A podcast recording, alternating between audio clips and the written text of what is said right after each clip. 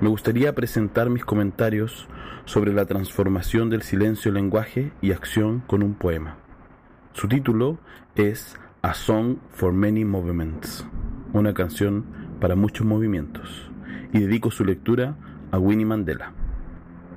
Winnie Mandela es una insurgente sudafricana que ahora está exiliada en algún lugar de Sudáfrica. Estuvo en prisión y luego de ser liberada fue apresada de nuevo después de sus declaraciones contra el encarcelamiento de alumnos y alumnas negros que estaban cantando canciones de protesta y fueron acusados de violencia pública. Nadie quiere morir en el camino, atrapada entre fantasmas de blancura y el agua real, ninguna de nosotras quería dejar los huesos en el camino hacia la salvación. Tres planetas a la derecha, hace un siglo años luz, Nuestros sabores son diferentes y particulares, pero nuestras pieles cantan en claves complementarias a las ocho menos cuarto, mientras contábamos las mismas historias una y otra vez. Dioses rotos sobreviven en las grietas y lodazales de cada ciudad sitiada, donde es obvio que hay demasiados cuerpos para acarrear a los hornos o patíbulos, y nuestros usos se han vuelto más importantes que nuestros silencios. Después del derrumbe, demasiadas carcasas vacías de sangre para enterrar o quemar. No habrá ningún cuerpo para escuchar y nuestra fuerza de trabajo se ha vuelto más importante que nuestro silencio. Nuestra fuerza de trabajo se ha vuelto más importante que nuestro silencio. Versión original en Audrey Lorde de Black Unicorns W.W. Norton Co. 1978 del libro Audrey Lorde, Los diarios del cáncer. Cae el anochecer sobre los techos del mundo y nos armamos de libros, tacitas y lectura combativa.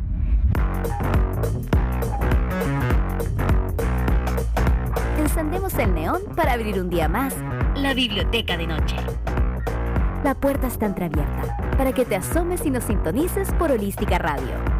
Se abren las palabras y encendemos nuestras mentes en este espacio radial para compartir el calor de las palabras en compañía de las voces tras los oficios del libro.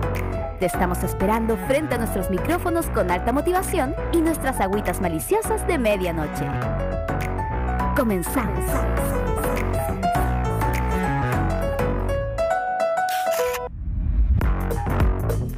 Hola, hola, les damos la bienvenida a otro capítulo de la Biblioteca de Noche. Hoy llamamos este capítulo La palabra es protesta y al inicio escuchábamos parte de un texto que es más largo, ¿cierto? Que se llama La transformación del silencio, el lenguaje y acción de Audrey Lorde. Aquí estoy mostrando su libro en YouTube para la gente que nos ve en YouTube y la de Spotify tendrá que imaginárselo. Bueno, sale la autora con un fondo fucsia y son los diarios del cáncer de esta autora. Y inevitablemente me pareció que quizás tenía algún relato común con lo que vamos a hablar hoy. Grace, ¿cómo estás? Bienvenida a la biblioteca nuevamente. Bien, ¿y tú? Bien, bien. Aquí en pantalla chiquitita, no sé por qué. Sí. Me tocó estar desde el celu, pero bueno, avatares de, de nuestras eh, conexiones. Sí. Oye, Grace, eh, comentar que pueden mandar audio, ¿cierto? Siempre que quieran al más 569-7511-1852, que es el número de la radio, de Holística Radio, ¿cierto? Si lo guardan, pueden escribir a los otros programas. Les invitamos además a dejar comentarios o stickers o lo que quieran en el chat de YouTube. Estamos pasando en vivo y en directo este programa por ahí. Y saludamos también al litoral mediante la radio Lafkenche, el 87.7 FM, que nos acompaña una vez más para salir también por allá, cerca de la costa de Cartagena, San Antonio, por esos lugares hermosos.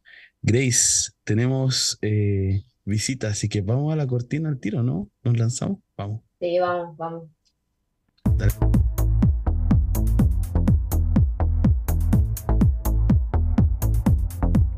Las voces tras los libros. Llegó visita.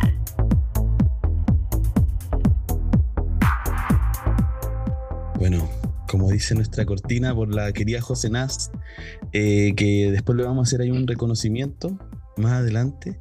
Eh, tenemos ya al invitado del día de hoy, Ramón Díaz Eterovic. Hola Ramón, ¿cómo estás? Hola, ¿qué tal? ¿Cómo están?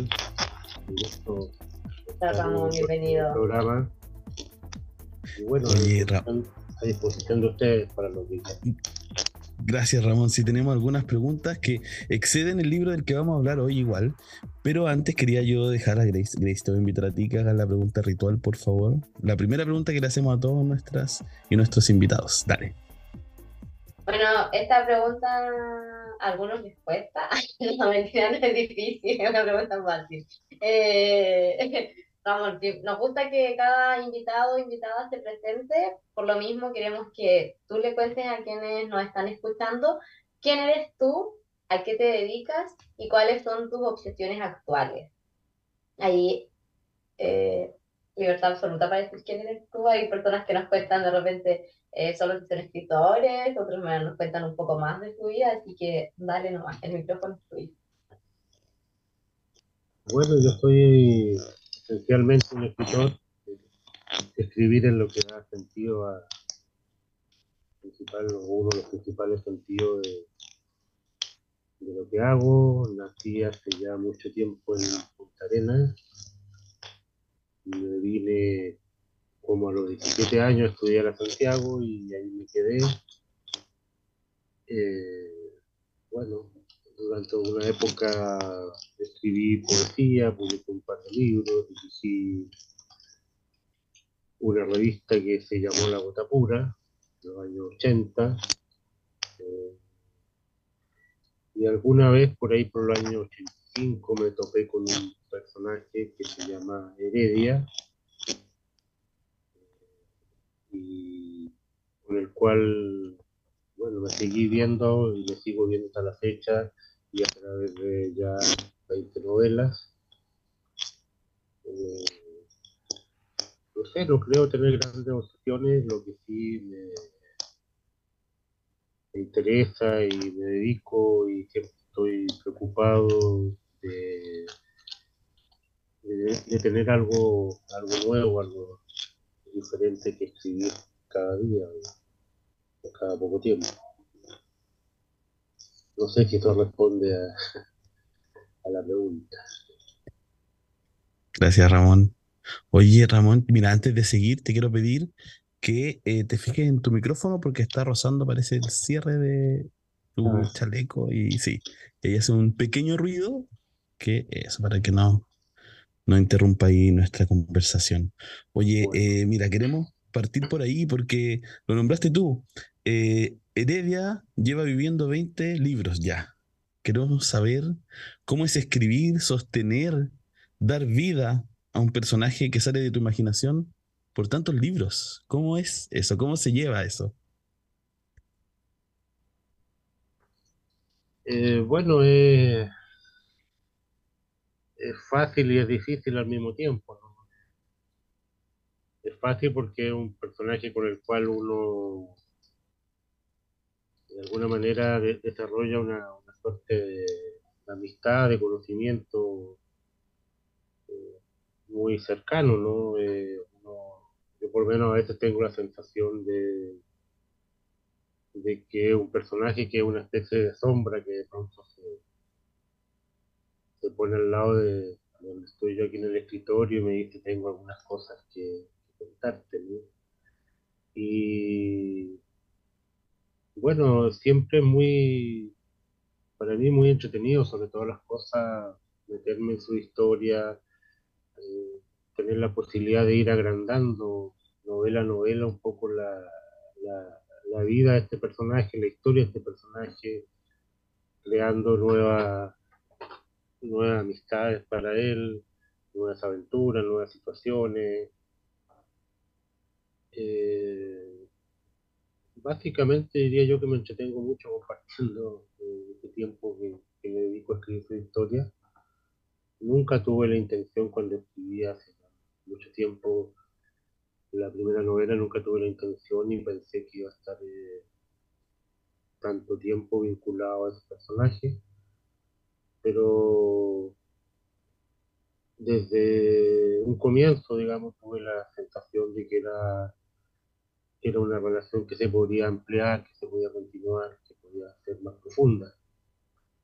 Y lo difícil es que uno en cada novela, bueno, tiene, por un lado, encontrar la forma de decir eh, algunas cosas que ya ha dicho, pero decirlas de otra manera, pensando sobre todo en los lectores que, que van a echar probablemente en con esa novela a la serie. Yo no puedo pretender que la última novela que publique la lea solo gente que haya leído las, anteriores. de alguna manera está el desafío de, presentar en cada libro de modo más o menos distinto al personaje. Entonces hay cosas que ya están resueltas y otras que hay que ir eh, definiendo en cada libro. Ramón, oye, y antes de darle el pase a Grace, eh, me gustaría saber de la relación que tienes con, con LOM, si ha habitado Heredia también LOM, eh, por cuánto tiempo, porque varios de tus libros están publicados con LOM, eh, y por qué se decide trabajar con esta editorial que tiene una alta trayectoria, ¿sí? trabaja temas, además que quizás podríamos decir que pueden sumarse a la estantería de Heredia, como que tiene quizás alguna relación, puede que tenga algún interés a lo mejor, ahí tú nos dirás sobre lo que publica LOM. ¿Cómo es habitar además esa casa editorial, Ramón? Bueno, eh, el trabajo con LOM empezó creo el año 2000, ¿no? Eh, yo había dejado de, publicar eh, con Planeta y entonces ellos me invitaron a, a, publicar con ellos y hay una cosa, bueno, a esta altura, más que una relación entre editor y escritor, también hay una relación entre de amigos, ¿no? De amistad, son 20 años, son eh, no solamente los libros de Heredia, me han publicado otros libros, algunos libros de literatura infantil. Eh, yo diría que de alguna manera hay una vida de escritura y de trabajo editorial compartido, ¿no?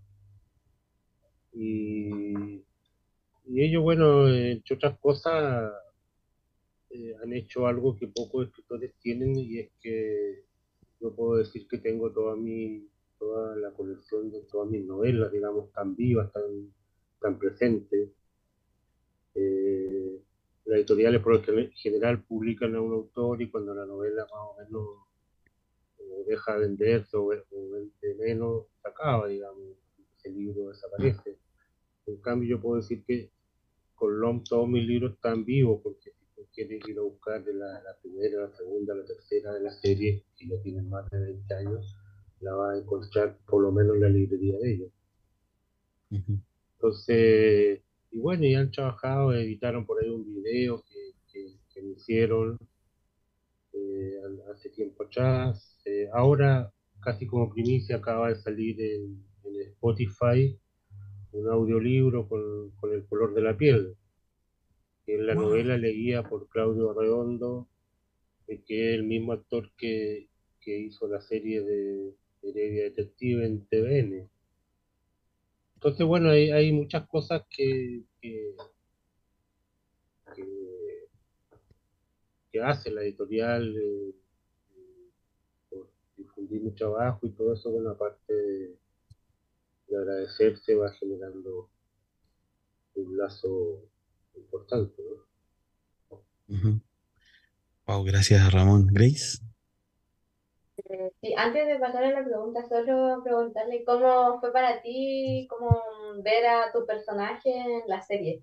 Eh, porque es muy diferente a leerlo que, verlo interpretado. Sí, fue. Pasaron varias cosas y muy entretenidas. Yo me acuerdo que me invitaron a,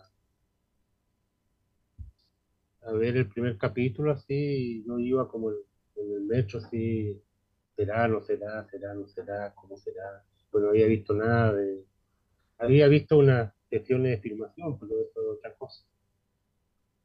Y bueno, eh, me senté a ver el capítulo y y poco a poco me fui convenciendo que el personaje y la interpretación que hacía Claudio se acercaba,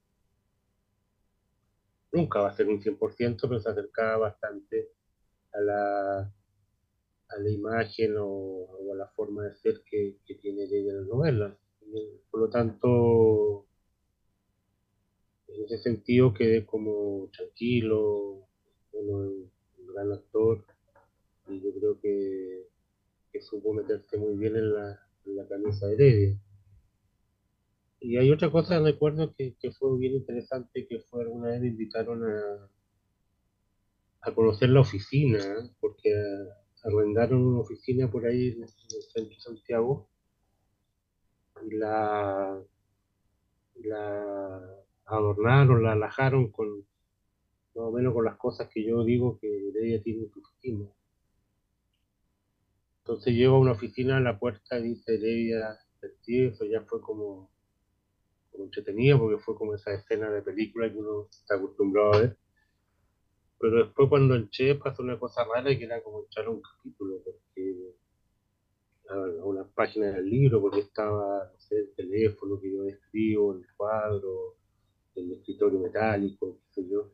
Entonces fue como, como estar metiéndose en, en algún episodio de, de la novela. Fue bien, fue bien entretenido y al mismo tiempo medio emocionante. En fin, yo quedé muy contento con la serie. Eh, tal vez más adelante se pueda repetir, no sé. Me gustó mucho la, la música que le puso el Ángel Parra, eh, la serie. bien, tranquilo. qué bueno que haya sido una buena experiencia igual para ti verla y como ahí vivirla de alguna forma y bueno, sería bueno que se volviera a repetir. Y mm, además, bueno, más relacionado como con tu trayectoria en la escritura, eh, ¿cómo ha sido esta para ti? Eh, ¿Dónde como aparece el interés cuándo, el interés por escribir, eh, cómo lo cultivas y también de qué forma, como pregunté, así como se inicia. ¿Hay algo, como un punto que marca en que tú decides eh, escribir? ¿O es algo que también fuiste cultivando de a poco desde siempre en tu vida? ¿Cómo se da esto? Bueno, yo tengo la impresión de haber empezado a escribir por ahí cuando iba en primero segundo medio en el liceo, vivía en Punta Arenas. La verdad es que no, no tenía ningún estímulo inmediato cerca, ni un profesor, ni un taller, nada. Entonces, bueno, mi aprendizaje fue básicamente escribiendo, echando a perder y leyendo. leía desde entonces o de antes, mucho.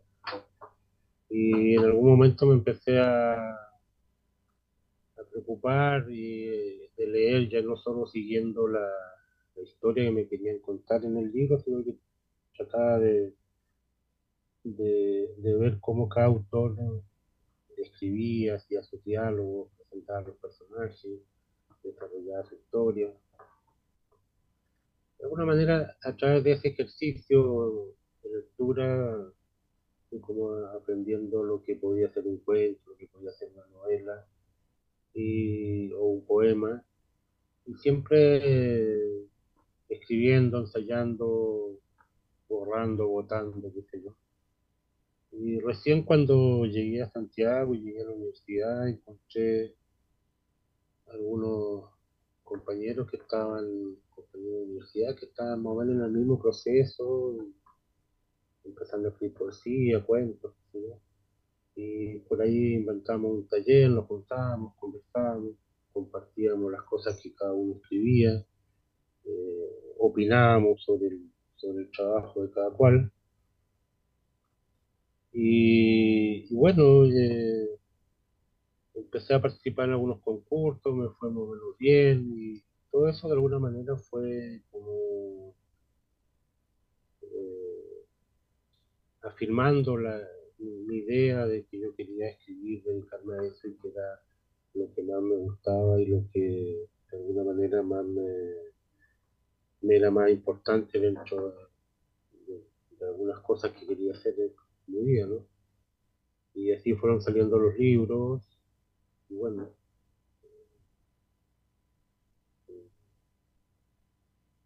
creo que lo he pasado bien. Eso, para mí es importante.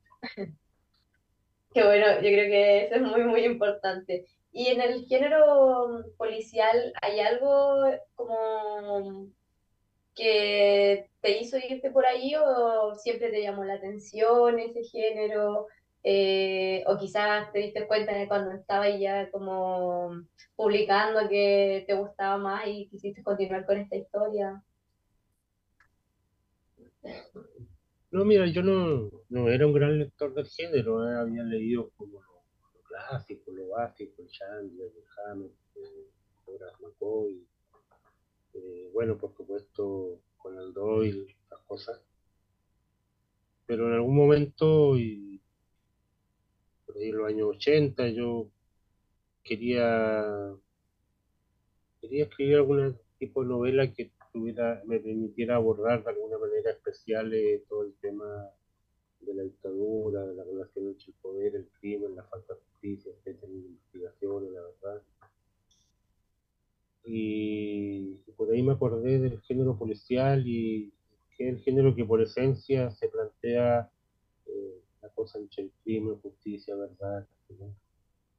Y, y, dije, bueno, este investigué un poco un género muy, era eh, poco explorado en la literatura chilena, habían alguna, alguna muestras, digamos, más o menos aislados en, el siglo XX, pero no era, no era un, género muy consolidado como lo puede ser ahora. Y pese a eso, bueno, dije, eh, me puse a escribir, escribí La ciudad triste, que es la primera novela, y siempre quedé por la sensación de que tantos personajes con el abordaje del género eh, podía permitir otras cosas, más desarrollo, otra historia. Y empecé a escribir una segunda, tercera, cuarta, quinta y por ahí dije, bueno, eh, voy a voy a hacer de esto de alguna manera el, el, eje de, mi escritura, sin que, sea eso exclusivamente, pero, pero una parte importante. Y bueno, y en ese momento ya me puse más a, a leer, a conocer, a explorar sobre el género. Gracias, Ramón. Oye, te cuento que desde YouTube nos llega una pregunta de Vivi y nos dice, dice lo siguiente. ¿Cuáles son las épocas y lugares en los que habita Heredia? Bueno, la época solo los años, empiezan los años 80 hasta la fecha. Heredia es un personaje que envejece porque una cosa que a mí me interesaba era que las novelas de alguna manera fueron dando cuenta de la historia social, política chilena. Entonces hay hay historias que están ambientadas en los años 80, pero otras en los 90 y las últimas en 2000 en adelante.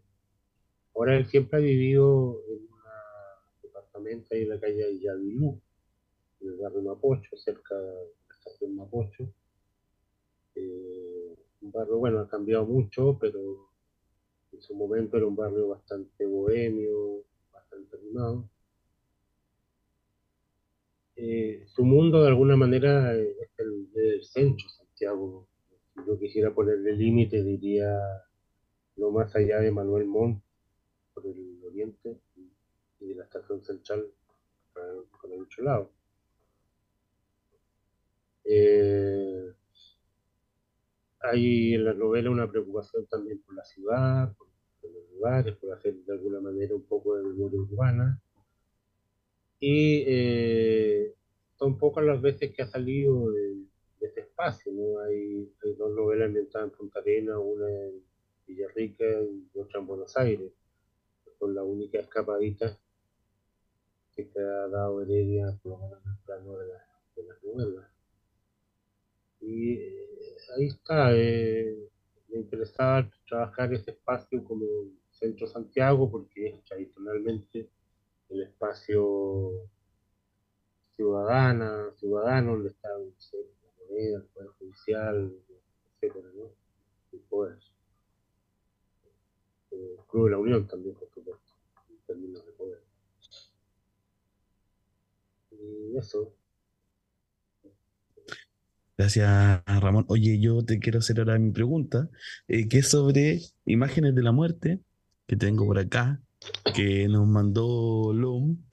Y bueno, es un libro que, disfrutamos mucho, pero también con algunos eh, dolores, ¿cierto? Del de, recuerdo reciente del estallido y, y algunas de las cosas que sucedieron y que siguen aconteciendo.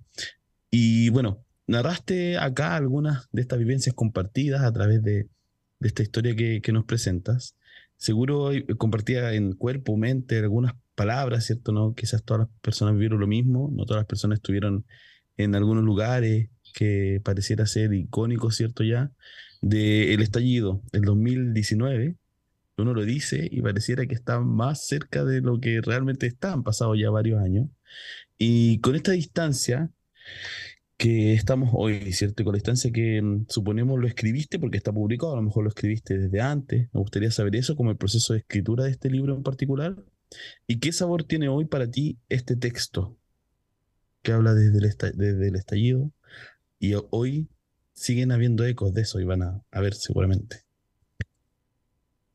Bueno, yo lo, escribí muy encima de, del yo mismo, ¿no? Eh, ¿no? ¿no? te digo que en forma paralela, pero no. Yo creo que debo empezar a escribir unos seis meses después de, de, que pasó, digamos, los, hechos principales. Eh, traté de alguna manera de reflejar eh, cierto para mí por lo menos todo ese, entusiasmo, esa fuerza que irradiaba eh, lo que uno veía y muchas veces también eh, vivía en, la calle, ¿no? Yo fui, me acuerdo, a varias marchas como para empaparme bien del asunto. Bueno, fui porque me empecé a ir, no, ni siquiera pensaba que lo iba a escribir, pero, pero bueno, había algo que yo pensaba, esto es muy importante, un hecho trascendental un hecho histórico y, si yo eh, digo o pienso que, a través de mi novela de alguna manera hay una, crónica de la historia social chilena, indudablemente tengo que, que tomar este tema en, alguna de las novelas, ¿no? En alguna de novelas. Y, esto fue lo que diría yo más me motivó por ahí salieron, no sé, comentarios, noticias que hablaban de, ejemplo, de un fotógrafo, una fotógrafa, no eh, había aparecido muerta, eso de alguna manera, eh, aunque después resultó muy distinto a la realidad, motivó como un inicio de trama policíaca, ¿no? Y, bueno, yo a veces pienso con el tiempo que una, es una de las novelas donde veo a, a más involucrado con los hechos que, que cuenta, ¿no?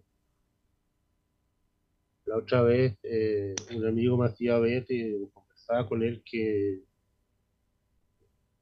el Nadie sabe más que los muertos, que es como la cuarta quinta novela, la novela termina con una marcha cuando la gente va a celebrar la supuesta alegría que viene. Y, y Heredia decide como darle la espalda a la marcha y se vuelve a la oficina. O se va a tomar una copete, no sé. Y en esta novela es al contrario, cuando hay una de las marchas principales, Heredia se incorpora. Entonces, eh, como que el, personaje en ese momento presenta un compromiso que, en otras novelas estaba como un poco más controlado.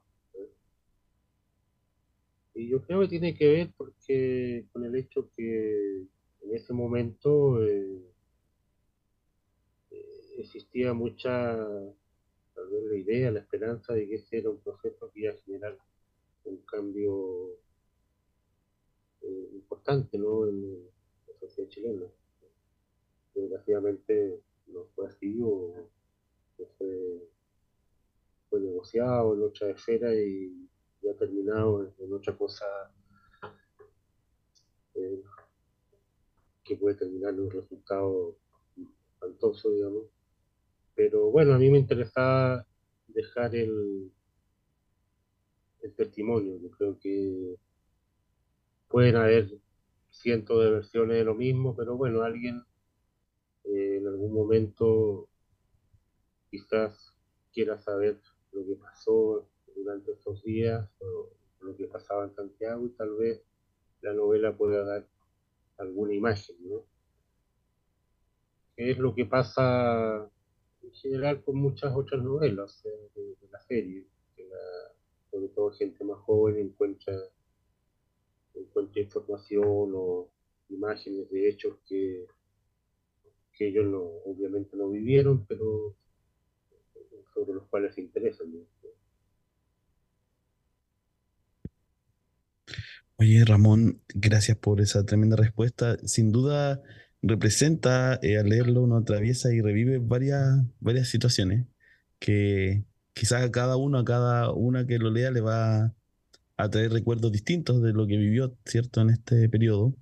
Y mm, bueno, estamos en un punto de inflexión bien complejo, como tú lo decías, no sabemos qué nos depara y pareciera que cada vez el lo menos malo sí, es más malo que lo menos malo anteriormente.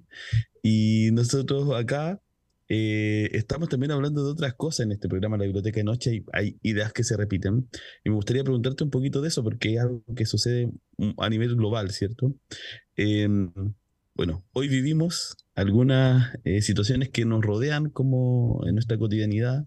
Está la inteligencia artificial, por un lado, ¿cierto? El capítulo anterior una compañera nos hablaba de eh, aplicaciones que escriben narrativa de ficción, ¿cierto? Está la emergencia climática que vivimos hoy, está el avance del fascismo. Me gustaría saber cuál es tu opinión y si estas ideas se te cuelan en la escritura, si te aparecen, si hay temas que te dan ganas de abordar más que otro, hay alguno que te gustaría incluir dentro de alguna novela y ver cómo Heredia se enfrenta a algunas cosas. ¿Qué te sucede con esta eh, situaciones que estamos viviendo un poco como humanidad, ¿no? Estas globalidades que nos atraviesan de una u otra forma a todos y a todas. Eh, bueno, las tres situaciones que mencionan están presentes, están no solo en Chile, en todo el mundo, y de alguna manera eh, de pronto hacen emerger los pensamientos más más gris o más triste que pueda tener uno. O sea, a mí me parece inconcebible, pero la historia parece ser otra que después de todo lo que se vivió con el fascismo en Chile y en el mundo entero, con los nazis, todo ese cuento, pueda volver a, aparecer eh, expresiones de este tipo. ¿no? creo que por lo menos tengo esperanza en alguna, en alguna reacción que pueda haber en algún momento en, la gente, en, el pueblo, digamos, y, evitar que se repitan eh, situaciones que todos conocemos del pasado, en Chile, en Alemania, en todos lados. Eh, es terrible volver a pensar o pensar que puede volver a haber una sociedad gobernada con, esos criterios. Desde luego es, algo, al menos a mí, va a estar, en contra de eso, ¿no? Tal vez aparezcan algunas cosas positivas. Eh, la contaminación es una realidad que nos está tocando todos los días en la vida cotidiana. yo de alguna manera la abordé en una novela que se llama La, eh, la música la soledad, que tiene que ver con la contaminación producto del, trabajo de la industria minera en el norte de Chile. Y, bueno, lo, que más me abruma es que son temas que ya uno podría decir que son temas antiguos, uno ve que que ningún gobierno en ninguna parte pareciera hacer, hacer las cosas o hacer algo concreto y contundente como para eh, limitar el tema de la contaminación, eliminar lo que sea. Entonces, a veces uno en forma pesimista piensa que, que nos va a pillar nomás en algún momento cuando ya no, no sea, no sea, digamos, una amenaza, sino que, sea un, problema concreto. Y en cuanto a la inteligencia artificial, bueno, yo trato de, he leído que, ya se escriben algunas novelas, que hay preocupación de editores en Estados Unidos, que han llegado novelas que después han descubierto que son hechas por inteligencia artificiales. Pero eh, trato de pensar que la creatividad y el sentimiento del hombre, de la mujer, eh, siempre va a prevalecer, ¿no? Su imaginación, su, manera de ver la vida, etc. Y recuerdo un cuento que leí hace mucho tiempo de un escritor, Salvador ¿no? Se llamaba Hugo, se, llama, se llamaba Hugo Lindo, en el que alguien le regala una, una máquina, eh, que un computador que escribe novelas, entonces él le coloca nomás lo que una novela que tenga, no sé, 20% acción, 30 de sexo, 40 de lo que sea, y iban saliendo las novelas. Bueno, voy a abreviar, la cuestión que el tipo se hace famoso, ya no se preocupa de, de ver lo que sale del computador. Y un día le da instrucciones, yo quiero la, mejor novela que nunca haya escrito sobre amor, sobre el hombre, etc. Ya. El otro día lo llaman de la imprenta, la editorial, furioso, usted cómo no ha hecho eso, usted plagio, no puede hacerlo esto. Entonces va a la, editorial y lo que está saliendo es una novela que empieza en, un lugar de la mancha, de, cuyo nombre no, no recuerdo, bueno, era hijo. Entonces, por lo menos quiero pensar que lo, artificial nunca va, a reemplazar la sensibilidad de un poeta, de un narrador, en fin. Que va a prevalecer, digamos, eso y no, no solamente lo, artificial, lo programado por último habrá alguien que escriba poemas en, una caverna, no sé dónde. Volveremos al origen, pero siempre va, que va a prevalecer va a ser el, gesto de, un hombre o de una mujer que trata de expresarse eh, a partir de sus sentimientos y de una manera auténtica. Gracias, Ramón. ¿Veis? Solo estaba recordando que la semana pasada estuvimos hablando, de hecho, de eh, la inteligencia artificial y los libros. Eh, y bueno, una de las cosas que habíamos dicho también era esto, como eh, las inteligencias artificiales como no captan quizás la, la emoción porque son máquinas. Entonces eso era como lo que creíamos también no podían reemplazar. Y bueno, Ramón, ya nos queda poquito para ir cerrando la entrevista y antes de pasar a la parte final, nos gustaría que nos recomendaras quizás, que nos cuentes en verdad qué estás leyendo hoy y qué libro encontraríamos en tu veladora, si algo que te gustaría quizás recomendar y decir, oh, saben que sí leí esto y creo que más personas tienen que leerlo. Así que ahí nos va a mostrar. Mira. aquí estoy, estoy, Estoy lleno de... ¿De, libros? algunos que son como de casi de cabecera, como el libro del desasosiego de Fernando Pessoa, que siempre lo tengo ahí a mano. No vamos a notar. Eh, tengo, por ejemplo, un libro de, de mi amigo Gonzalo Martínez, que es un libro de, de cómic. Gonzalo Martínez, el que ilustra las, las portadas de la novela de Heredia, él es un gran, llama Bajo el ala del cóndor. Una, una novela gráfica. Y ahora empecé a leer una,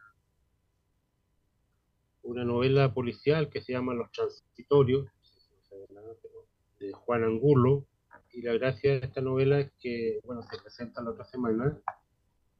Y, fue la novela que ganó el año pasado el premio Puerto Negro. Hay, la Universidad Andrés Bello tiene un encuentro de literatura policial que se llama Puerto Negro, y en forma paralela desarrolla un concurso. El año pasado yo estuve jurado, llegaron como 150 novelas y, ganó esta que es de, un escritor bastante joven que nació en Talcahuano, que se llama Juan Angulo. La novela se llama Los Transitorios. Y bueno, la, ya la he leído, la leí un par de veces mientras era jurado del concurso, pero ahora ya leerla en formato libro tiene muchas muchas gracias y además la estoy leyendo porque tengo que presentarla. Bueno, eso es. Yo siempre estoy leyendo tres, cuatro libros a la vez. Y tengo un,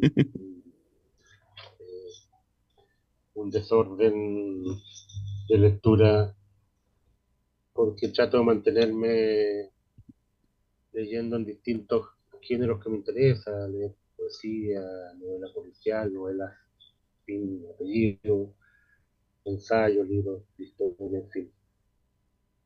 Pero bueno, eso es lo que tenía más a mano. Gracias, Ramón.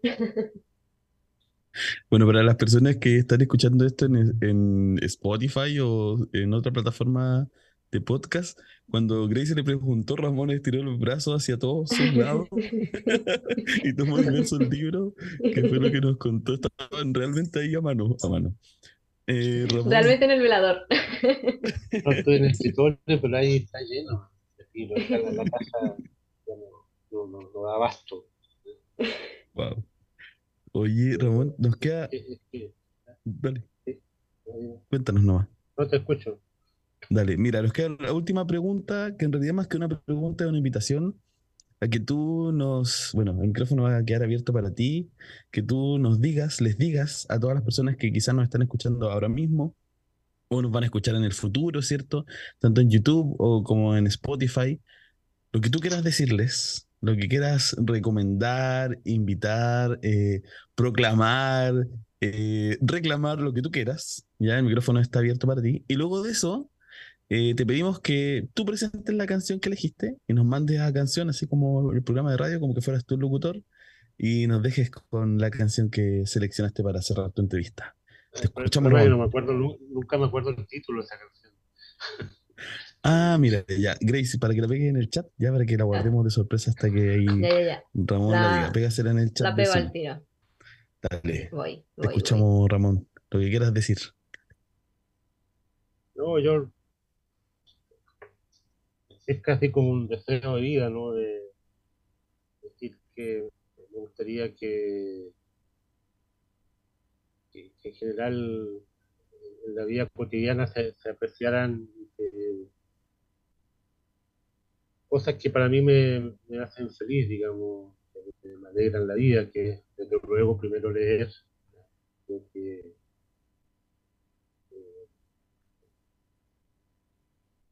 Telier decía ¿no? que la, poesía debía ser una, una moneda cotidiana o como la jarra de vino que se colocaba en las mesas de todos los días. Yo creo que los libros deberían ser como esa moneda cotidiana y estar eh, eh, con nosotros, digamos, a diario, en la medida del tiempo que cada uno tenga, pero no olvidarlo. Cada uno puede encontrar la lectura que más le acomode, pero eh, es importante, creo yo, esta posibilidad de soñar, ¿eh? de, aprender y de soñar que entregan los libros. Lo otro es cuidar el entorno que tenemos, cuidar nuestro, medio ambiente, pero también cuidar nuestros animales, nuestros perritos, nuestros gatos. Yo vivo acá, tengo unos gatitos.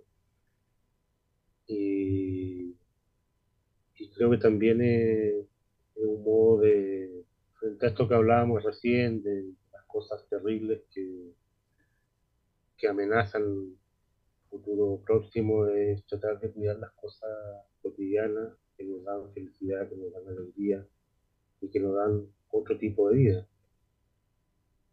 Eso podría decir. Y bueno, eh, me pidieron que, que pusiera una canción. Yo quiero poner una de Joaquín Sabina, que a mí me, hace mucho sentido porque habla de, cosas que yo quiero mucho, como Cantinfla, Los Mosqueteros, y, otras cosas que tienen que ver tal vez con el, imaginario cultural que tuve cuando era niño, cuando era adolescente. Y la canción se llama La canción más hermosa del mundo, Joaquín Sabina.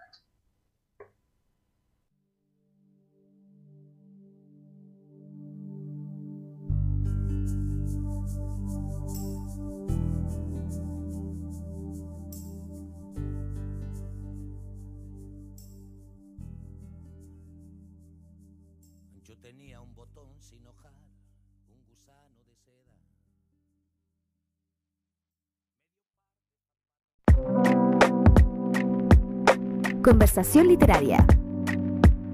El círculo de las palabras.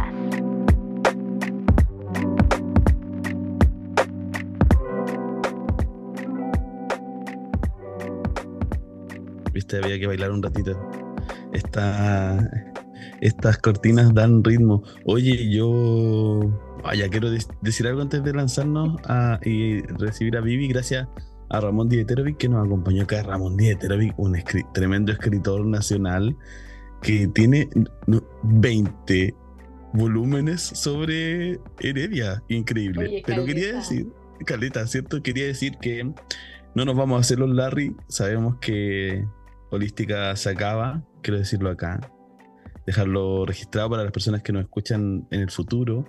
Se acaba el 15 de octubre. en ya teníamos un poquito de información antes y nada, pues, estos capítulos que nos quedan van a ser de agradecimiento, de cariño, eh, de mm, mucha gratitud por Martín, que nos ha apañado, nos ha soportado todas las ocurrencias que hemos tenido.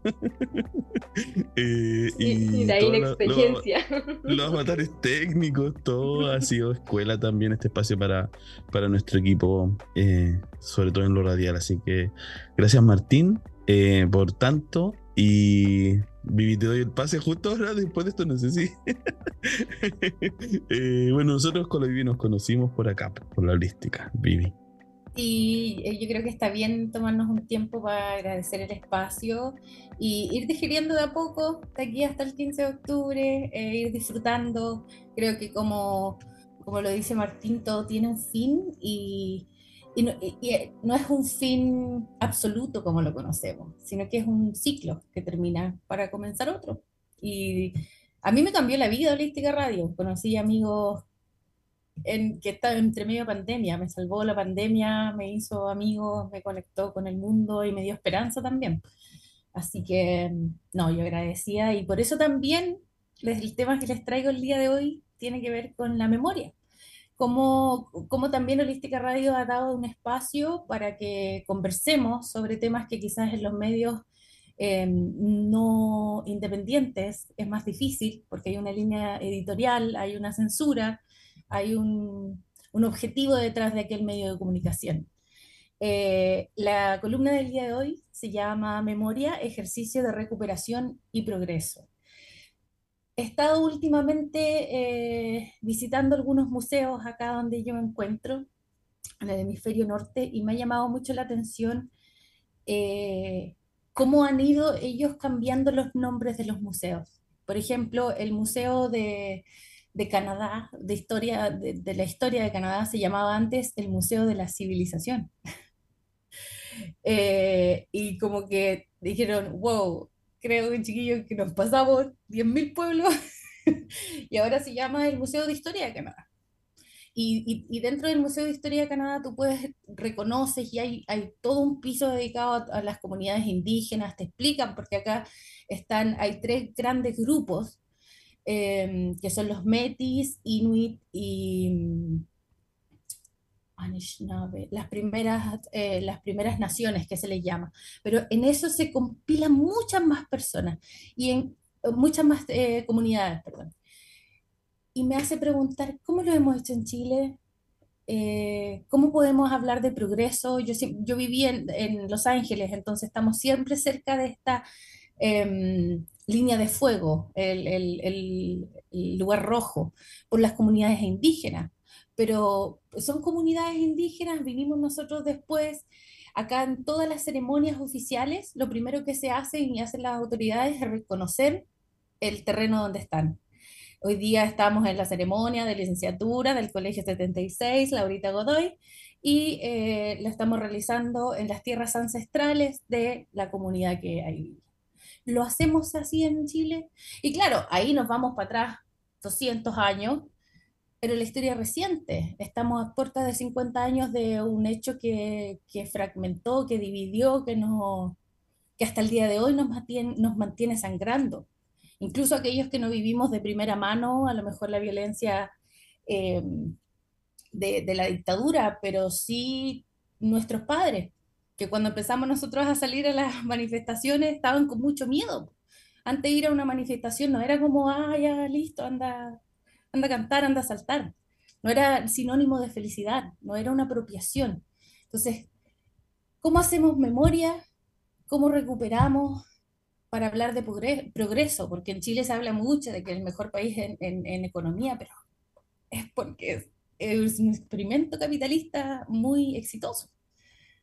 ¿Cómo nos hacemos cargo sin llegar a esta desesperanza que, que es como, ay, así nomás por lo que nos tocó?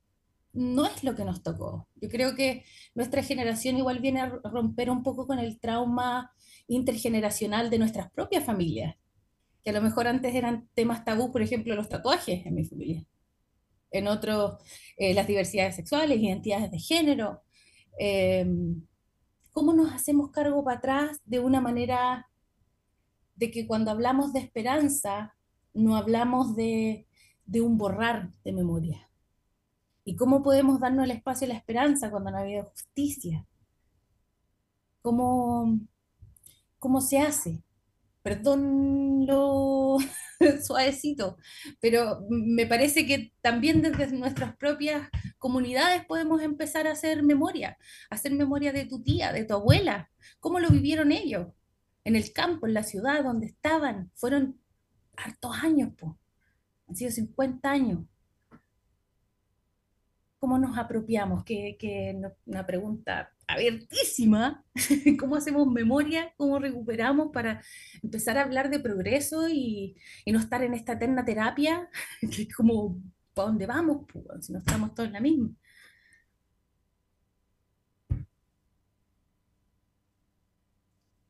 Eh, estamos en silencio con la Grace.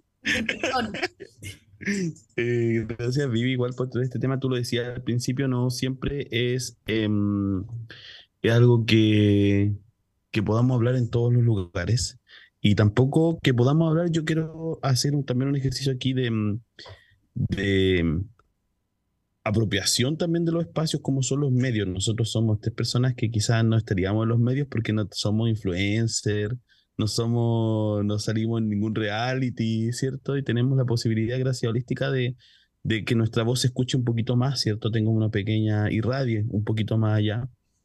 Eh, y eso creo que, mm, que, en este jugar a hacer radio que le hemos puesto tanto cariño, también eh, uno se puede ir dando cuenta, ¿cierto? Cómo se pueden tramar nuestras propias experiencias que, me parece que debieran ser nuestras y la de todas y todos tan válidas para construir una memoria colectiva, ¿cierto? No solo la de, como decía la Chimamanda Negoci Adichie, la de la historia única, ¿cierto?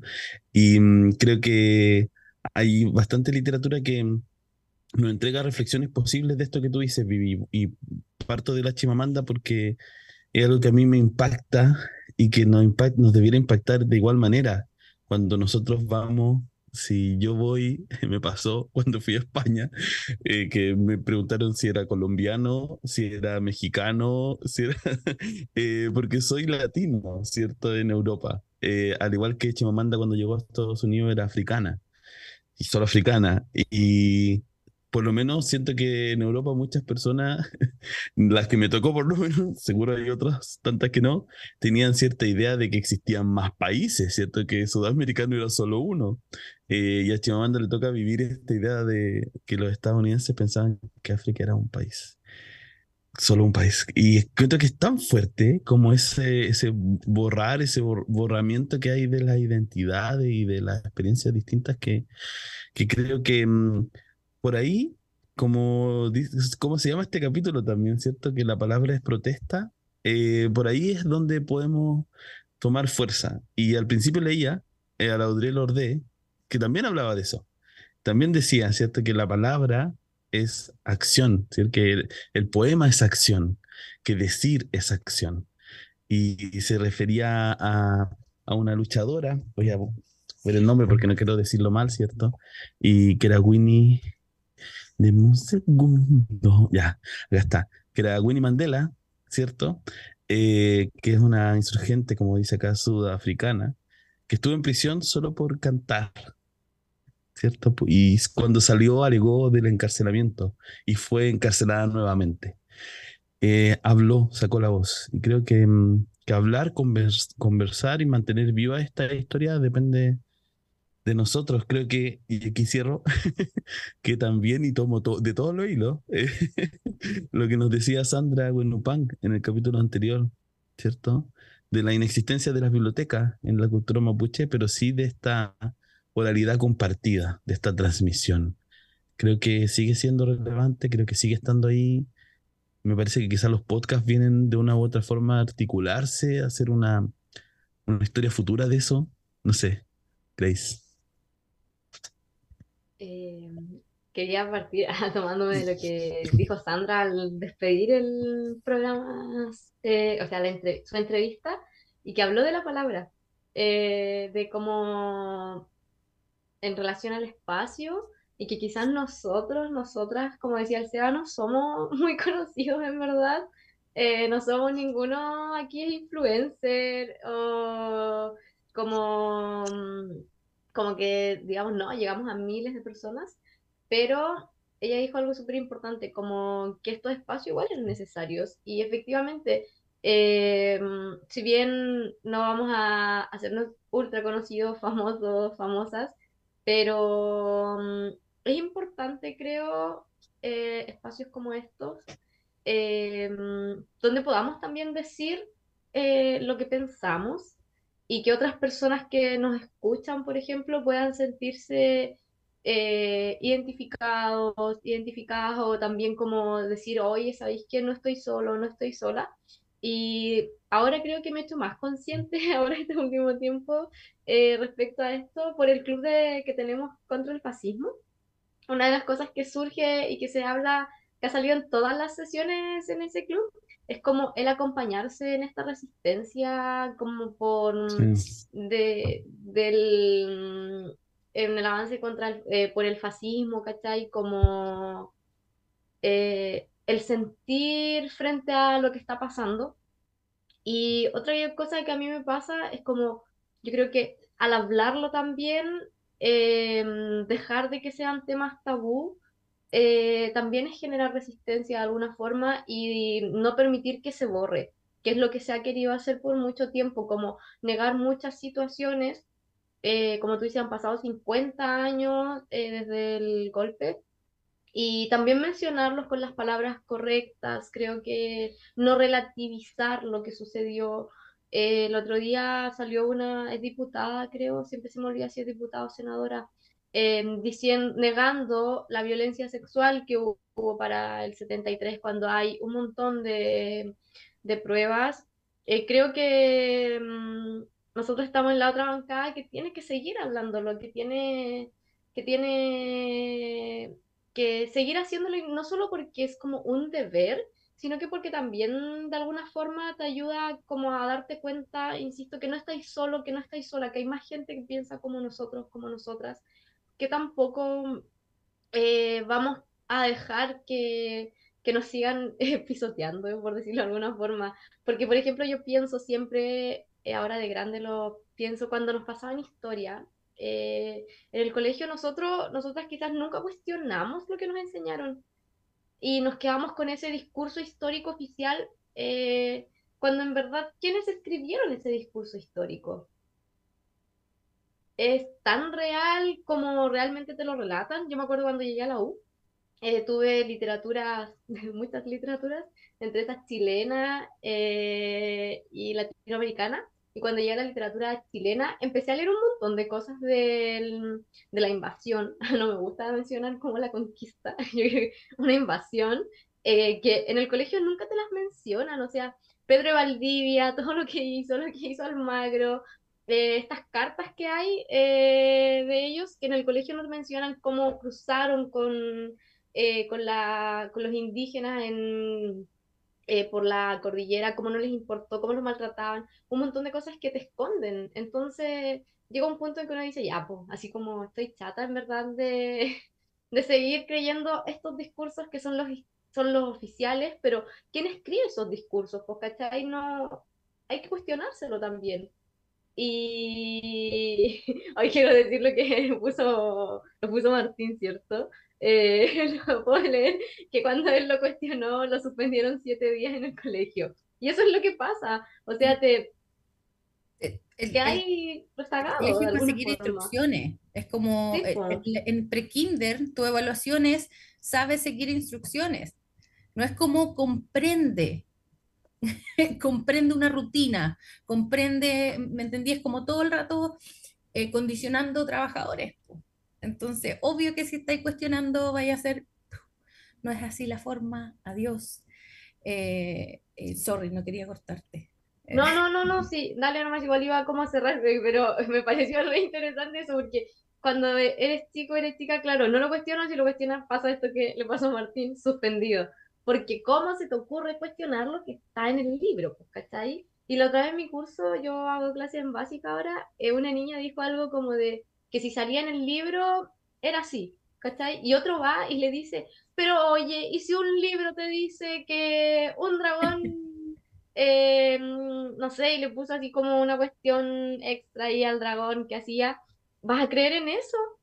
Y ahí empezamos a conversar si realmente teníamos que creer todo lo que salía en los libros y empezamos a ver cómo hacer la diferencia entre, claro, los libros de ficción, los libros de no ficción y también de dónde vienen esos libros. Pero fue bien re interesante porque mm, eh, son cuestionamientos que hay que hacerse.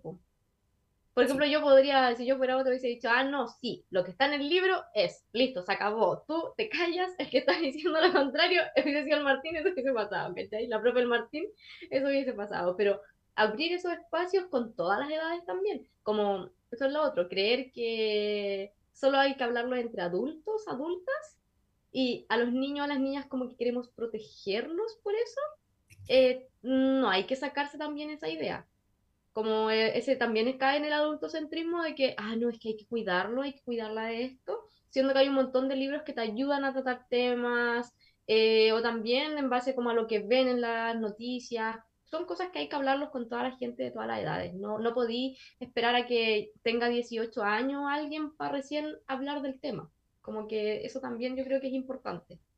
Sí, pues para hacer memoria colectiva hay que irse a la memoria personal, como decía... Eh, eh, entender dónde estuvieron tus abuelos, dónde, cómo vivieron ellos, cómo, se, cómo eran los matrimonios con toque de queda, cómo, cómo eran los malones, cómo, y, más allá de eso, como el, el, cotidiano y ese miedo que se fue instalando y que se quedó y que se ha quedado hasta el día de hoy.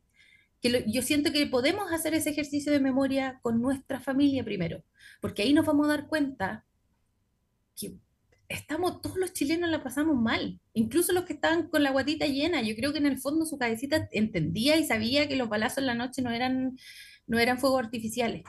Seba, tú querías decir algo. Sí, es que me pasa que dentro de esa memoria, algo que yo no sabía, que a mí nadie me contó, hasta yo creo que el 2019, que siento que está tan al lado, pero como que este mes me he dado cuenta que está muy lejos, han pasado tantos años. Em, es lo del toque de queda. Y mm, me impactó saber que eran muy extensos. Como que uno tiene esta idea, claro, de dictadura, de violencia, como, pero mm, no hay un, un periodo, ¿cierto? Como uno quizás tiene hechos donde pasaban algo, pero no de que existía, de que esta idea de represión constante era realmente constante. Me busqué ahora porque no lo había visto y del 3 de octubre, más hay otros decretos, pero me pareció interesante partir por bloques grandes. Del 3 de octubre del 73 al 1 de enero del 75 hubo toque de queda en todo el territorio desde las 9 hasta las 6 de la mañana por casi dos años y algo. Y, y, pensé cuando dijiste lo de los abuelos, mi madre tenía 26 años, mi hermana tenía dos, no, nació el 73, así que hasta el 75 tenía dos años. Y después de eso, se actualiza del 1 de enero de ese año, o sea, desde el 73 de corrido, hasta el 78, hasta el 18 de abril. Y luego se vuelve a actualizar y esto es así frecuente hasta el 87. Hay periodos como meses sin, eh, sin este toque de queda, eh, pero hay otros donde hay una pequeña restricción, chiquitita, pero la mayoría de ese tiempo estuvo en toque de queda, o sea, más de 13 años continuos de toque de queda. Y nosotros vivimos cuánto? ¿Un mes? Y nos volvimos locos en un mes con toque de queda. Imagínense vivir en ese régimen cuando se habla de dictadura no es que, ay, es que me quieren imponer la ideología de género. Dictadura es esto. Esto es dictadura. Que no puedas salir a un horario porque te matan, te torturan, te desaparecen. Eso es dictadura. Sí, eso mismo que estáis diciendo, justo lo hablaba con alguien el otro día que me estaba contando sobre un libro, eh, hoy no me acuerdo el nombre del escritor, donde decidió como mm, hablar de eh, las violaciones y mm, como el, la violencia sexual durante la dictadura, que lo entrevistaron hace poco en el vía, hace un tiempo en el Vía X, ¿ya? Y le preguntaban como, ¿por qué, como, ¿por qué hacía esto? Y decía que como que se daba por hecho, cuando se habla de eh, la dictadura, siempre se llega como a los detenidos desaparecidos, por ejemplo. Y a veces poco se habla de la gente que que no fue desaparecida, pero fue torturada y violentada de alguna forma. Entonces, como que él quiso meterse en ese tema. Y también otra cosa que a él le llama la atención, que siempre cuando se habla de, esto, como que se da por hecho, eh, no se pregunta a las mujeres quizás eh, si fueron violadas o no, sino que se da por hecho. Entonces, como que se habla de otras cosas en las torturas, más no de la violencia sexual. Po. Y ahí él va contando los relatos, que de hecho quien me decía que no pudo terminar de verla porque era muy, muy fuerte lo que las mujeres eh, de esos relatos, porque el escritor se juntó con gente, habló, eh, contaba.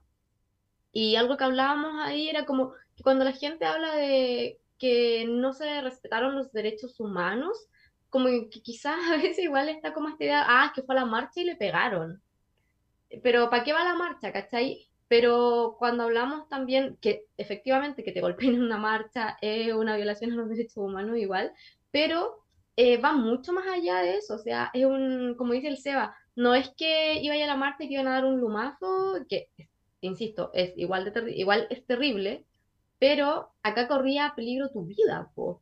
Tu, eh, eh, te podían matar, este, y, no solo por ir a estos lugares, sino que por pensar distinto solamente. Entonces, como que yo siento que a veces no, no se caen en cuenta de eso. Nosotros hablábamos acá con mi amigo y decimos, como que hay gente que no, no por miedo quizás que todavía está acá, está en sus cabezas porque fue una época súper em, terrorífica para las personas, eh, pero como que siempre es, ah, pero en verdad le pegaron un poco, no es que le pegaron un poco, mm, es mucho más que eso. Grace, antes de darle la palabra a la Vivi que se había desmuteado, quiero complementar con lo que vivimos el 2021, el seminario que hicimos.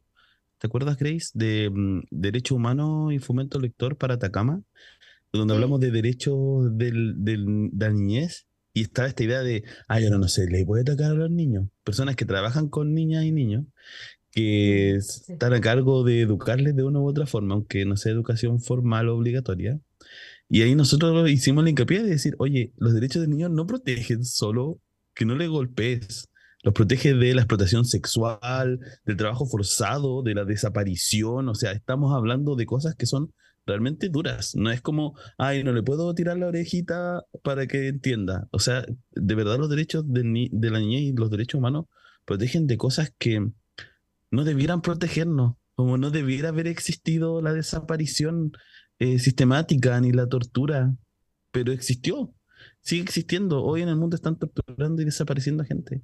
Y por eso existen los derechos humanos. Y antes, perdón, lo mismo que el sábado, eh, que estoy, estuve participando en un club de lectura para mediadores de la primera infancia. Y el sábado fue como, bueno, queda una cuestión, una, una cuestión, me olvidó el nombre, una sesión, ese era el nombre un correcto. Este, un cosito. una sesión eh, todavía, pero hubo como la de cierre, donde habló María José Ferrada, que tiene el libro Niños. Eh, yo no lo he leído, pero eh, ahí ella contaba que, de hecho ahora quiero, no, quiero tenerlo, quiero comprarlo Em, que habla de lo que ocurrió con niños y niñas durante la dictadura. Y eso también me llamó la atención, como que lo, poco de lo que se habla, porque cuando estaba hablando con mi amigo también sobre el tema de la violencia sexual, me decía que hablaban de, una, de un caso muy conocido eh, de una chica de 16 años que la fueron a buscar al colegio, que le decían creo una lauchita, eh, y ahí es como, es una niña. O sea, si la gente dice, ah, tiene 16 años, es una niña. Está protegida no solo por los derechos humanos, además por la Convención de los Derechos del Niño. Y aún así, como que eso igual está un poco invisibilizado a veces. Hay muchos menores de edad, como decía, que fueron desaparecidos, desaparecidas y, y, es como, listo, ya fue, ¿cachai? Y, y otra cosa a mí que me molesta, en verdad, es como, oye, pero si ya fue, olvídense. es imposible. Yo creo que sin como sin justicia es imposible, también, es difícil, quizás no imposible, pero es súper difícil eh, avanzar porque de alguna forma lo hemos hecho, hemos avanzado. Pero mm, con lo que está sucediendo hoy en día, como este negacionismo, pero que está súper implantado, es doloroso. Yo me imagino cómo debe ser para la gente que vivió esto o las familias que les afecta directamente eh, escuchar toda esta tracalada de, cosas que se dicen. Eso Vamos 50 años atrás en, darnos cuenta que los desaparecidos no, son solamente de la dictadura, tenemos desaparecidos en democracia, hay libros, hemos estado acá con escritores que nos hablan de eso, de que no es... El tema es que nosotros o al menos en mi caso personal, me contaron de la dictadura como en los libros, porque los libros eran lo que era, palabra lista, final, eh, pronunciamiento militar. Eh, y desde el 89 votamos y volvimos, al, pasamos como el 2000. Mm. Terminó un mundo y empezó otro exactamente igual. Em, y me gusta hacer este ejercicio de, por eso vuelvo a cómo, cómo hacemos este ejercicio de recuperación y progreso, porque aquí podríamos estar todo el rato hablando de las atrocidades que hemos vivido como país y cómo la sociedad chilena ha ido normalizando este grado de violencia, que hasta el día de hoy no hay una ley, por, por ejemplo, para desaparecidos en Chile. Las personas se pierden y, son cadenas de Facebook, y pero no hay un, un, ni siquiera un, reporte nacional donde uno pueda ir y buscar, y he visto esta... No, no existe. ¿Por qué? ¿Por qué? No lo sé. Vamos a... Mi invitación con esta columna es apropiarnos de la historia de nuestro país desde nuestras familias, desde nuestros relatos. Hoy en día entiendo mucho más cuando mi mamá se ponía nerviosa cuando lleva a las, manifestaciones del 2006 de la Revolución Pingüina. Eh, entiendo mi abuela, entiendo, cuando uno empieza a hacer para atrás, empezamos a cortar también estos traumas intergeneracionales que no son solamente como, ¡ay, qué lata! No es que lata. Si no nos despegamos de este miedo, vamos a seguir rechazando constituciones hasta... Oh, y más que eso, no vamos a lograr nunca un pacto social. Vamos a ser siempre una torre de Babel en constante eh, competencia con el otro. Y, y así no llegamos al progreso. Así que la invitación es a la memoria eh, personal para poder apropiarnos de la colectiva y, desde nuestro espacio eh, comenzar este diálogo y este como proceso de sanación. Gracias, Vivi. Oye, vamos al tiro con la sección siguiente porque estamos pasaditos de la hora. Dale, Martín. Imperdibles. Lo nuevo, lo, nuevo, lo usado y lo prestado. Oye, lo dije al principio y no lo hice hasta ahora. Agradecer a la José Nast por regalarnos su voz, su práctica radial para estas cortinas que nos han acompañado hermosamente. Es una tremenda locutora, comediante, actriz, cantante. Mira, una showwoman, la, la José Nast. y, y pasó por acá, pasó yo creo que parte importante de que estemos en holística es nuestra, eh, nuestra amiga José, porque eh, ahí partí yo como productor de Mercurio Retrógrado y de ahí saltamos un poquito más para acá y fue creciendo esta relación. Em, bueno, voy a hacer la corta como lo he hecho últimamente en las recomendaciones de libros, eh, pero quiero decir algo antes. Nosotros recomendamos libros para que lean y también sospechen de ellos, duden, eh, no, no nos crean todo lo que decimos, no crean todo lo que dicen los libros tampoco. Los libros son expresiones de ideas y cualquier persona puede expresar su idea en un libro. Nosotros creemos que estos expresan algunas que pueden aportar, pero usted decida. Y que para sumar a esto, yo me acuerdo lo que decía la Bibi sobre los libros, que cuando estaba, era muy chico, no sé, segundo básico, tercero, nos pasaron la conquista y habían una ilustración, yo me acuerdo, mala, fea, eso sí, la ilustración, de conquistadores con, eh, no sé cómo se llamaban estas armas, que eran como unos, como flechas largas, no sé, con las lanzas, lanzas, lanzas con cabezas de mapuches en ellas, sangrando. Libros de tercero básico. Sí. Y esa era la historia que nos contaron. Bueno, ahora hago esto que cada vez es menos una recomendación literaria y más una lista de libros eh, para usted, para que haga, la pega, ya quien esté escuchando busque. Yo le doy nombre, usted ahí buscará cuál le interese. Y hacemos una pasada rápida por algunos imperdibles vinculados a la dictadura en la calle y la casa, como le pusimos a esta lista. Vamos con Apocho de Nona Fernández, que está editado por Alquimediciones. Un tremendo libro que habla de los ríos, de la memoria, eh, nos lleva a varios momentos, vuelve, retrocede, vuelve de nuevo, eh, y eso es interesante porque en cada vuelta nos trae trocitos de memoria colectiva que van llevando los personajes principales de este, este novelón.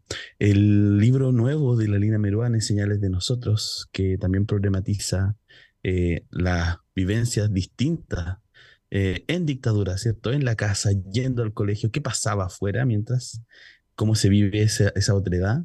También lo problematiza Eilina. Tenemos los microficción, esta novela, esta nanonovela de la Lorena Díaz Mesa, La herida abierta, que también nos acompañó. Bueno, las tres han estado, han pasado por nuestros programas, así que agradecemos que siempre se hagan el tiempito. Eh, y de acá me salto a eh, autores que ya no están, creo que ya no están vivos. Creo que una no estoy seguro, pero bueno, eh, que también hablan de esto. Antes que Anochezca de Reinaldo Arenas, Reinaldo Arenas cubano que se escapó de la revolución cubana, esta eh, tan bendecida revolución cubana por algunas personas, pero él era marica y le tocó vivir en los campos de concentración que tenían, cierto, Castro en la isla y logró salir de ahí. Fue acusado de traidor muchas veces, pero tuvo la interés de contar su historia, ¿cierto? En este libro, Antes que anochezca, que tiene harto de tragicomedia, pero también eh, cuenta la historia, parte de la historia de su pueblo. Balzac y la joven costurera china, de Dai Sijie, que, bueno, tal cual como dices, de China. Lo interesante de esto es que habla de la revolución también cultural de Mao eh, y cómo se les prohibía eh, un montón de lecturas y también de prácticas. Papás dentistas que tienen que dejar de ser dentistas porque les mandan a cosechar o las cambian de trabajo. Y así, vidas coartadas. También está ayer de Agota Christoph que habla de la experiencia de vivir en la guerra, ¿cierto? Las guerras mundiales, en poder sobrevivir en pisos de tierra y tantas otras cosas que mm, quería traerlos también porque de una u otra forma, desde Cuba, China, desde eh, donde quiera que venga J. Christoph, no sé si es Ucrania o, Hungría, pero por ahí esos países que quizás ya no existen, eh, nos cuentan también historias que, que, hemos atravesado, que están ahí, ¿cierto? Cerca, no están lejos. ¿sí? Los pisos de tierra no están en el pasado, hay acá acá en nuestro país. Eh, imágenes de la muerte también de Ramón Díaz de Terovic, lo dejé acá recomendado porque es un tremendo libro, es volver al estallido de una mirada distinta. Él está vivo, em, eso sí. lo entrevistamos. Él está vivo, él está vivo, sí. Eh, y me gustó mucho porque mm, hay cierta, cierto afecto en cómo te va llevando y te va contando estas situaciones que vivimos de manera tan fuerte. Así que estas son las recomendaciones de este capítulo. Mañana tenemos, mañana, eh, no, mentira. Estamos, hoy pero lo noté súper mal. Este, perdón, estamos miércoles 31, ¿cierto? No, miércoles 30. El miércoles 30 es el Club de Literatura LGBTIQ, a las 7 y media, a las 8 en realidad. El Club contra el Fascismo es el 6 de septiembre y el Japo el 9 de eh, septiembre. Además, abrimos el Club Esenciales de Roberto Bolaño, por si se quieren sumar, se nos están escuchando por ahí. Y nos empezamos ya a despedir, pasados unos minutitos. Grace, palabras al cierre. Nada, solo agradecer el espacio. Yo sé que nos queda tiempo, pero hoy día la noticia se hizo más real con la publicación de la radio. Eh, solo agradecer al e insisto, el espacio y la paciencia eh, de Martín eh, por esta gente inexperta eh, que solo quería hablar de libros, pero que ha sido un gran, gran lugar y nada, que arriba los medios independientes. Eso. Gracias, Grace Vivi. Me sumo a la gratitud con Martín, con todos los que apoyan este proyecto de Holística Radio. Como dice mi tata, nos vamos con las botas puestas, todavía queda gumbia y eh, los libros son cosa buena y hay que saber lo que dice. Gracias, Vivi. Bueno, Martín, ya sabes, te, te queremos un montón. Gracias por darnos esta oportunidad que seguro va a marcar nuestra vida y esperamos que también la de muchas personas, quizás no lo saben, pero muchas personas que de repente nos encuentran por ahí nos dicen, oye, escuché este capítulo, hoy día me escribieron, oye, escuché el conversatorio de la baby, estuvo bacán, qué ganas de estar ahí sentado tomando una chela. Eh, bueno, llegan a las personas, quizás no de esta manera voraz como lo hace todo lo que está muy en el hype arriba, sino que lentamente, como los libros, ¿cierto? Van llegando a sus lectoras y lectores. Y nos vamos con la canción Protesta de Yorka. Chao. Nunca sé cómo se parte una canción.